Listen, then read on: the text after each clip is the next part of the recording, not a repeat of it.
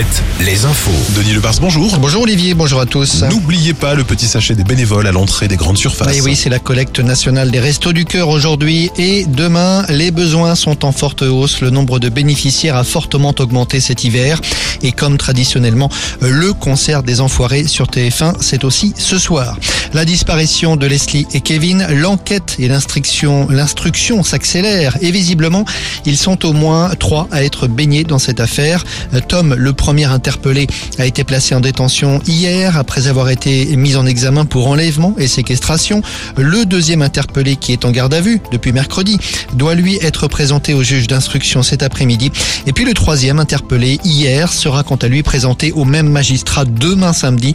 Au moins trois personnes impliquées donc, mais tout cela ne nous dit rien, en tout cas pour l'instant, sur le sort des deux jeunes gens disparus.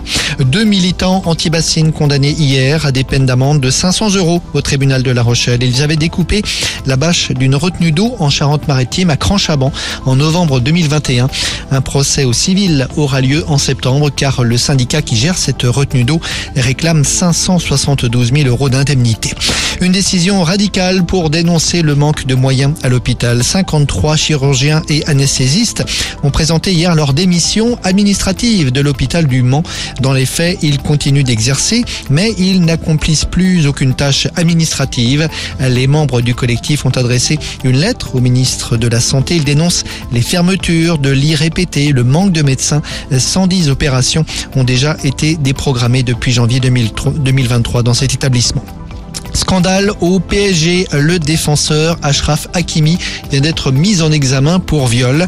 La victime présumée, une jeune femme de son âge qui se serait rendue chez lui samedi dernier. Précisons que le joueur était à l'entraînement ce matin et que le PSG reçoit le FC Nantes demain. En basket, c'est la reprise ce week-end en Betclic et en Pro B après trois semaines de pause. Nantes, Angers et La Rochelle jouent ce soir à domicile. Alouette, la météo. Moins de bleu aujourd'hui, Denis. Oui, le ciel restera voilé cet après-midi sur une partie de nos régions, sur la Nouvelle-Aquitaine notamment. Demain, idem, un ciel partagé entre soleil et voile nuageux. Le temps restera froid. Et dimanche, idem, on reste